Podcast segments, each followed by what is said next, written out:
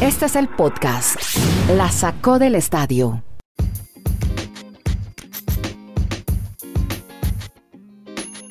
Episodio 337, estamos en este podcast hablando de deportes americanos, mucho para contar, sí, es que estamos viendo unos momentos muy intensos de deporte, justamente en una época en la que seguramente en un año se disputan dos grandes eventos, el Giro de Italia, Roland Garros, el que vamos a hablar más adelante, ciclismo, tenis, porque estamos hablando de deportes americanos, hablar de las series divisionales, estamos buscando finalistas para cada una de las ligas, la americana nacional en el béisbol de las grandes ligas.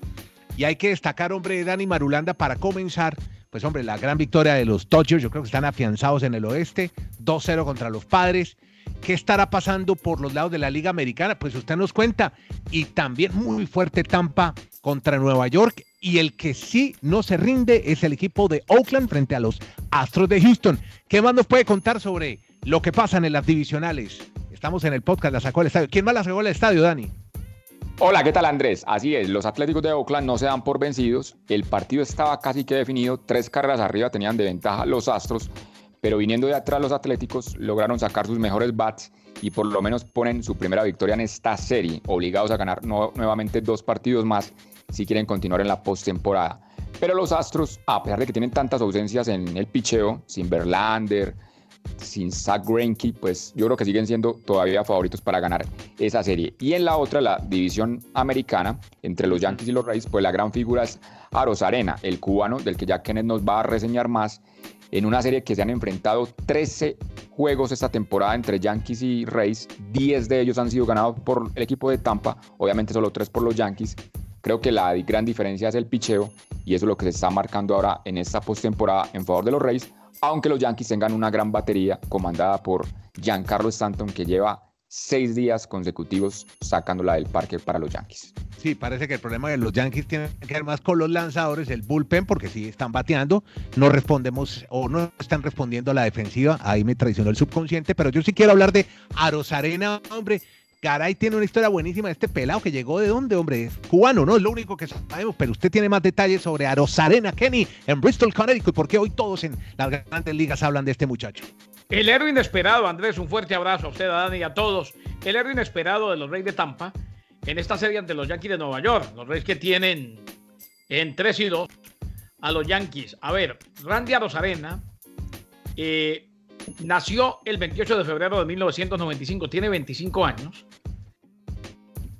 Previamente jugó para los Cardenales de San Luis en el béisbol de grandes ligas. Pero vea, en el 2013 y 2014, 2014 y 2015, jugó para Vegueros de Pinal del Río. En la serie nacional cubana. No me diga. En su última temporada, tres honrones, 24 impulsadas, 15 bases robadas en 74 juegos. Después llega a México. Juega en dos equipos en el 2016. ¿Por qué? Porque en México hay dos ligas, de verano y la del Pacífico, la de invierno, que es la que da cupo a la Serie del Caribe. ¿Cuál equipo? los, los, tomateros? No. No, no, pero jugó para un equipo que está en la misma Liga Mexicana del Pacífico, los Mayos de Navojoa. Ah, mire usted. Ya jugó en la Liga de Verano, en los Toros de Tijuana eh, y en los Mayos de Navojoa en la Liga del Pacífico. Y firmó con los Cardinals en el 2016 por 1.2 millones como agente libre internacional. Llegó a Tampa el 9 de enero del 2020 en un intercambio con los Cardenales de San Luis y hoy, hoy es el bateador que más da de qué hablar en el béisbol de grandes ligas y que con los Reyes de Tampa, campeones de división de la Americana, están a punto de eliminar a los todopoderosos bombarderos del Bronx. Miren, ese partido se destacaron también con vuela cerca, la sacaron del estadio. Michael Pérez, también es latino, ¿verdad, Kenneth? El catcher. Y otro que se llama Kevin Kiermaier ¿Sabe qué dijo Kiermaier de Aros Arena? Es el mejor jugador del planeta. Único en muchos aspectos, todos lo aman. Es nuestro mejor hombre y lo que está haciendo es asombroso. Mire lo que tuvo que hacer este muchacho que nos acaba de contar la historia, Garay. Llegó hasta México y recaló en Estados Unidos. Un poco lo que pasó con Camila. Michael, Michael Pérez es de Puerto Rico, de Cataño. Puerto Rico. Bueno, vea usted. Usted sabe que Camila Cabello entró, entró por el hueco, ¿no? la cantante. Bueno, un poco también la historia que a mí me gusta hacer analogías con la música. Claro. podcast. No, y esa Camila analogía Cabello. Camila Cabello, Randy Rosarena, divina. No, y llega, lo mismo, llega de Cuba y ella trabaja en una tienda Yo por no departamentos. que Andy. y después llegó un reality. Bueno, en fin, no hablemos de otras cosas porque no Dani me regaña que no hablemos Y el tanto de Vikingo farándula. Martel también por el hueco, mi compañero de amigo. También, con los pies mojados llegó. No, no, no, no, no, él llegó rusa. Él llegó vía rusa. Bueno. Listo, por ahora el béisbol, despachados, hablemos de la NFL, hombre, porque Marulanda cada vez lo veo con una cara de preocupación. Y es que estoy viendo, hombre, que la NFL va a investigar a los Titans, porque parece, querido Marulanda, que han violado los protocolos sobre el COVID. Se les va a ir onda a los Titans. Así es, dos temas preocupantes de Titans y de Patriots. El de los Titans es que otro día más de testeo y otros dos positivos en los jugadores de este equipo. Y se han filtrado para la prensa unas imágenes, unas fotografías donde se cree que Ryan Tannehill, el quarterback, y algunos de sus jugadores que ya tenían prohibición de reunirse para entrenar. Y esas imágenes son del miércoles de la semana anterior. Están en una escuela, en, el escenario deportivo de una escuela allí en ese estado. Y entonces eso está causando mucho revuelo porque algunos dicen, si están infringiendo la norma, los Titans deben ser castigados al punto de perder el partido del próximo domingo cuando jueguen contra Buffalo. A esta hora, lo claro de parte de la NFL es, siguen cerrados el campo de entrenamiento de los Titans, no hay posibilidad para que se reúnan los, los jugadores porque es que ya hay 20 personas con contagio en este equipo. Y el tema de los Patriots es que yo no, o sea, todos estamos apenas aprendiendo del tema del contagio, del COVID, pero que un día aparece un positivo y al otro día ya está recuperado o que no hay más nuevos casos, pues a mí sí me llama mucho la atención todo lo que tenga que ver con la palabra Patriot desde que esté Belichick o Belichick. Primero fue Cam Newton y el día anterior contábamos lo de Stephon Gilmore, pues hoy han hecho pruebas y ya no hay positivos supuestamente en los otros jugadores de los Patriots. Y el que estaba más preocupado era Patrick Mahomes, porque muy amablemente terminó dándose la mano y casi que abrazándose en el partido del lunes, pre- precisamente con Gilmore, que fue el que aparentemente ha dado positivo para COVID en los Patriots. Me enteré, usted que habla de la mujer y eh, como Mahomes va a ser papá, no puede, no está viviendo con la novia por estos días. No, duermen, duermen en camas separadas, exactamente. No, y lo de Cam Newton también lo vi en redes sociales, súper protegido, con máscara, con gorro, y dice, y mucha gente le comentaba, ¿ya para qué? Si ya se contagió. Porque él decía, Mm. póngase la máscara y distánciese. Es un mensaje también para mi Andrés, amigo a- Kenneth lo, que, lo, que, lo que nos deben dar es claridad en el tema público es cómo fue que se contagiaron. Es que, no sé, hay cosas que todavía las tienen ahí como muy clandestinas. que Y es yo muy vuelvo y digo, todo lo que es, de muy los complicado, Patriots, muy com- no, solamente, no solamente que hay cosas clandestinas, compañeros, sino que también es un virus que yo al menos lo recuerdo todos los días, el hecho de que la medicina apenas lo está enfrentando y tampoco lo conoce. O sea, sí, por ahí ni siquiera, con todo el seguimiento que se hace, saben cómo lo contagiaron. O sea, por ahí hay otras vías de contagio que no conocemos. Sí, pero lo que preocupa, y es un poco lo que pasa también con el presidente de los Estados Unidos, el post-contagio. Si uno está contagiado, uno supuestamente entra a una cuarentena y tiene que estar un tiempo aislado, pero no parece que ya uno se contagie de los cuatro días, ya está listo. No, pero eso, eso fue una barrabasada de- del presidente. Bueno, bueno, pero para no meterle política, pero es un poco también lo que pasa con el, con el fútbol y la preocupación que hay, cómo se están recuperando. Ah, mire, es que me acordé de Isla, el eh, famoso Mauricio Isla, el fu- futbolista chileno. Se que a- recuperó, ayer- ¿no? no, pues que ayer ya está jugando con Flamengo y había sido y no pudo viajar a, a vincularse a la selección de Chile, entonces, como para unos casos sí, para otros no, no va a poder estar con la, en la eliminatoria con su selección, pero sí puede jugar con su equipo. No, y algo ojo, extraño una- lo que pasa después que de todo Tenemos que decir, compañero, rapidito.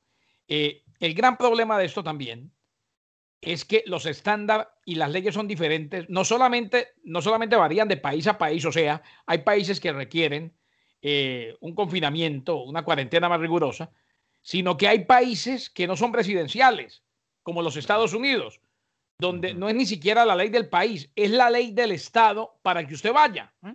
Claro. Unos requieren cuarentena rigurosa, otros no. Por eso, algunos jugadores de la MLS se quedaron en sus equipos y otros sí pudieron viajar, porque Mm. algunos están en estados que requieren cuarentenas rigurosas al regresar.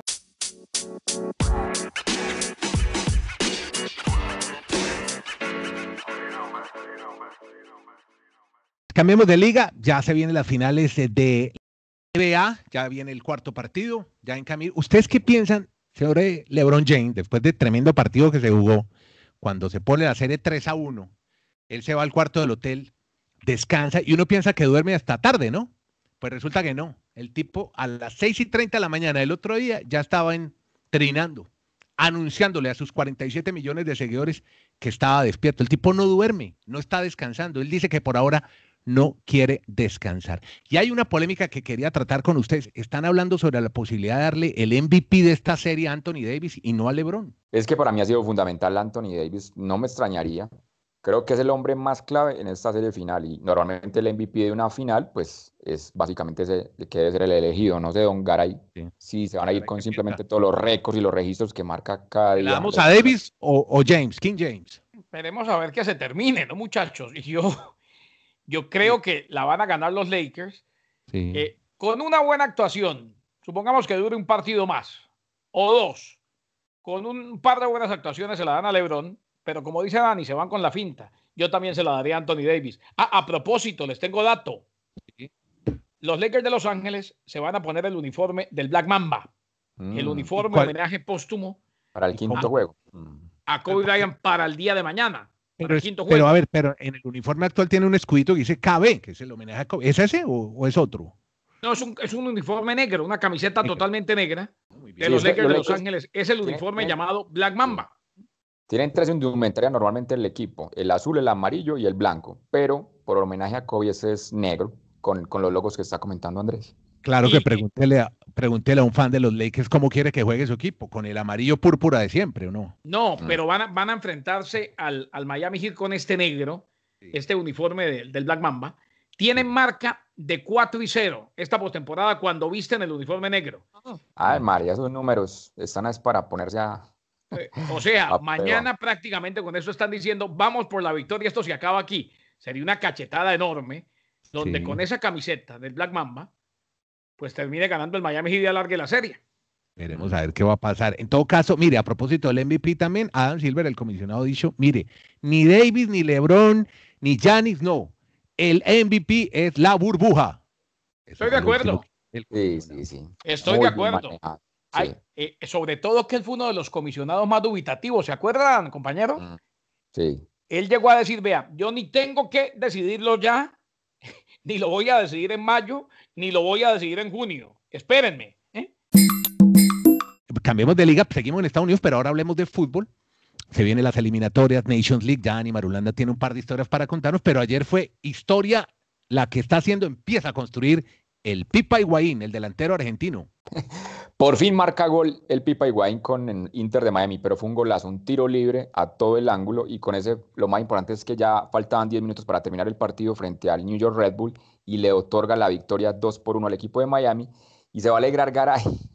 Garay que le ha dado tanto palo que este equipo ya debe estar en playoff, yo le he dicho que vamos despacio. Miami está a cuatro puntos de clasificar y todavía hay ocho partidos en juego. Lo que pasa es que son 14 equipos, pero clasifican 10. Entonces, hay todavía mucha opción para el Inter de Miami. Bueno, esperemos a ver qué pasa. Mientras tanto, juegan las elecciones de Europa, unos partidos aburridos de ceros y casados, de amistosos. No, no, no, no, no, pero lo de ayer, la jornada de ayer sí fue muy aburrida, porque todos eran amistosos y eso hicieron hasta siete cambios. Pero lo de hoy sí, a eso vamos. Hoy sí estamos definiendo algo. Que con, que con el 1 a 0 contra Holanda en el amistoso, quedó ratificado que el Tata Martino es el técnico que los va a llevar al título mundial. No, ahí hay que, hay que ilusionarse con algo y los mexicanos se ilusionan con el Tata. Pero cuénteme qué va a pasar, por ejemplo, con Bulgaria y Hungría. Hoy los veo en un partido de postín, Dani. Sí, pero, pero mañana, mañana vamos a contar más la historia a fondo porque cuando tengamos ya todos los resultados dados, se están jugando los playoffs para conocer los últimos cuatro clasificados a la Euro. Y desde el año pasado que estamos haciendo el podcast venimos contando que hay un grupo que tiene a Georgia, a Bielorrusia, a Macedonia del Norte y a Kosovo.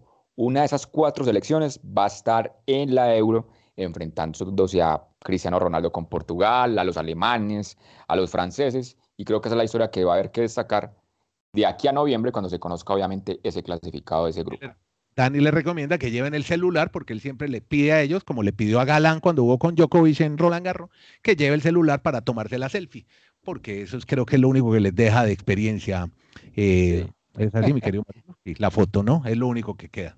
Pero entonces, lo que sí podemos hablar es, ya que estamos hablando de Roland Garros, hombre, tristeza en la América Latina, perdieron los dobles, Cabal y Fará. Perdió, ¿cómo es que se llama? Garay, la Argentina que jugó ayer. Que jugó. La Eso, no, la Pomecol. Nadia Podoroska, hombre. Podoroska, Para Podoroska. Hombre, qué lástima, perdió en dos sets. Sí. Le ha dado. Pero, pero Andrés, hay, hay dos maneras de analizar unas derrotas. Lo de Podoroska, todo es elogios, todo es victoria, todo es alegría en Argentina, porque era la primera vez que llegaba a la semifinal esta chica de 23 años. Aquí en Colombia, las redes están dando mucho palo a Cabal y a Farah. Hay que reconocer que históricamente es lo más grande que ha tenido el tenis de dobles para el país, obviamente esta pareja, ganando el año pasado el abierto de Australia, perdón, Estados Unidos, Wimbledon. Pero yo hago la misma pregunta que la he reiterado mucho en el podcast. No entiendo, Cabal y Farah, qué les pasa en Roland Garros que no han podido llegar a una final cuando ellos desde que iniciaron en el tenis, yo creo, Andrés, que no, no me voy a equivocar, lo que más han jugado en su vida es esa superficie. Son las pistas que hay en Colombia, en América Latina. Por eso. Son- Entonces, a mí sí me parece muy curioso que, haya- que hayan ganado en el césped, césped sagrado de Wimbledon, que hayan ganado en las canchas duras de Estados Unidos, de Nueva York, y por qué se les dificulta tanto ganar. Y además son los número uno del mundo. O sea, tienen que ir con la fortaleza mental de demostrar la jerarquía de por qué somos los número uno del mundo y no pueden haber perdido el juego de hoy, que jugaron realmente muy mal. Pero lo de Colombia sí tiene que ver con la famosa frase que yo le he contado aquí, la de colombiano come colombiano, que nosotros somos medio caníbales con nuestros ídolos y cuando andan en un mal verdad momento, está- Ustedes de verdad le están dando palo, o de verdad en Colombia le están dando palo a estos muchachos que ya ganaron sí. dos Grand Slam. ¿Cuándo en Ro- imaginamos? se- Por Dios. y semifinal en Roland Garros, hombre, es que la Sí. gente no entiende. Pero, pero, pero por eso, pero por eso yo quería hacer el, que el- decían antes, no, es que nunca vamos a ganar una vuelta a Francia porque nos discrimina, dice el colombiano. Mentiras, ahí está Gambernal y somos protagonistas todos los años. Y tenemos pero a Andrés James Garay. Rodríguez, que ha sido el mejor jugador colombiano en la historia. Por eso, Andrés Igara, yo estaba recordando el pasado, muy reciente el año pasado, valga la redundancia, porque sí, hay, no le hay que quitarle esos méritos, pero también hay que exigir que es que, venga, ustedes son los número uno del mundo, ¿cómo no van a ganar en la pista donde ustedes más han jugado en su vida? ¿Qué pasa Pero eso es ahí? relativo, No, no, no, yo hombre, estoy- Marulo. Yo estoy de acuerdo con la exigencia. O sea, al que, al que, a- ¿por qué le exijo yo tanto a James? Y por qué digo aquí constantemente, puede que haga los goles, que, que haga, que haga mil goles por juego en el Everton. Él mismo se sacó de la élite y el Everton no es el Real Madrid. Yo eso lo entiendo. Hay que, hay que exigirle al que se sabe que tiene con qué, que tiene el talento. Pero, hombre, en este Pero- caso estamos hablando Hombre, de un par de también muchachos. hay que ver cómo se llega allá, es que eso no ¿no? sale en la caja Grand Slam y perdieron en semifinal. O sea, supongamos que no hubieran ganado todo lo que ganaron, vaya y venga, lo entiendo. Yo termino simplemente, mi conclusión es, ellos Le tienen una deuda lo suyo, el terreno. Pero sí, tienen una deuda pendiente en Roland Garros. O sea, no me caen la- Si uno apostaría por ellos, uno apostaría en Roland Garros más que en los otros torneos. No Bueno, sé qué les ha No, parecido. por eso, si, por eso, Han si no hubieran ganado nada hasta el momento, nada. Uno dice, bueno, sí, tienen deuda pendiente en Roland Garros y el, y el polvo de ladrillo y tal, se les da un poco más y por qué no llegan ahí. Estamos hablando de un par de muchachos que ya ganaron Australia y Estados Unidos, o bueno, o Wimbledon, no me acuerdo. estuvieron Sí, un Wimbledon, perro ganar Wimbledon, Roland Garros y lo, lo intentar- lo intentarán el año entrante. Pero, Pero, si ganaron usted que Wimbledon y Estados Unidos, ¿no? Sí, sí, Yo exacto. supe- Antes de hablar, hombre, de la final de, de mujeres que la van a disputar ya Sofía Kenin, que es una chica rusa que nace en Moscú, se fue a los cinco años a vivir a Pembroke Pines en la Florida. Claro, es mucho mejor eh, crecer tenísticamente en Estados Unidos que en Rusia y por eso empezó a desarrollar un tenis siempre llevada de la mano de su padre. Pero lo de hoy ha sido sorprendente con la otra finalista, Marulanda, que ahora Sí, le fue bien la pronunciación. Se La, llama la- la frase, la frase que nadie dice, final inédita. Nunca, obviamente. Iga, Sí. Iga Swiatek, es la polaca. Es, Es Viatec, es Viatec, dígale así. es Viatek. así. Ok, la W suena como una V para nosotros. Es- Iga Swiatek. Desde el Swiatek. 2012, Polonia no tenía una finalista de un torneo de Grand Slam. Hablamos de Radwanska. ¿Usted se acuerda de Agnieszka Radwanska, que perdió con Serena Williams en. Wimbledon? Hombre, 2012. ¿Cómo olvidarla? Claro. Exactamente. Mire, Y el otro tema es la de Sofía Kenin, ya usted nos cuenta la historia, chica nacida en Rusia, pero hecha deportivamente en Estados Unidos, cuarta siembra del torneo, va a ser la final entonces el día sábado entre estas dos jugadoras que aspiran a su primer título de Grand Slam. esta es más joven que la Kenin, tiene 19 añitos nomás, nace en Varsovia y quiero contarle como un eh, dato interesante de su vida, al rey del dato, que es hija de un ex competidor en Juegos Olímpicos. Estuvo en Seúl 88 compitiendo en remo para cuatro, el remo cuádruple, las competencias estas de, de remo. Y empezó a jugar tenis porque quería ganarle a su hermana, que fue la primera que empezó a jugar tenis en la casa. Lo que más me gusta de esta chica es Viatec es que le gusta el rock y sus bandas favoritas son ACDC y Pink Floyd. Es que está en plena juventud. Usted habla de su edad, 19 años. Desde el 2001 Wim, eh, perdón, Roland Garros no tenía una finalista tan joven. En esa época sí le tocó a Garay. Kim Kleister en el 2001, con 17 añitos, fue finalista, fue finalista, de Roland Garros y ahora, la belga, casi 20 años después, 19 años para Iga Swiatek. Aprendí el apellido. Época, las dos belgas se destacaban. Sí. Enan, Justin, Justin, Justin Podcast La Sacó del Estadio. En Twitter, arroba La Sacó Podcast.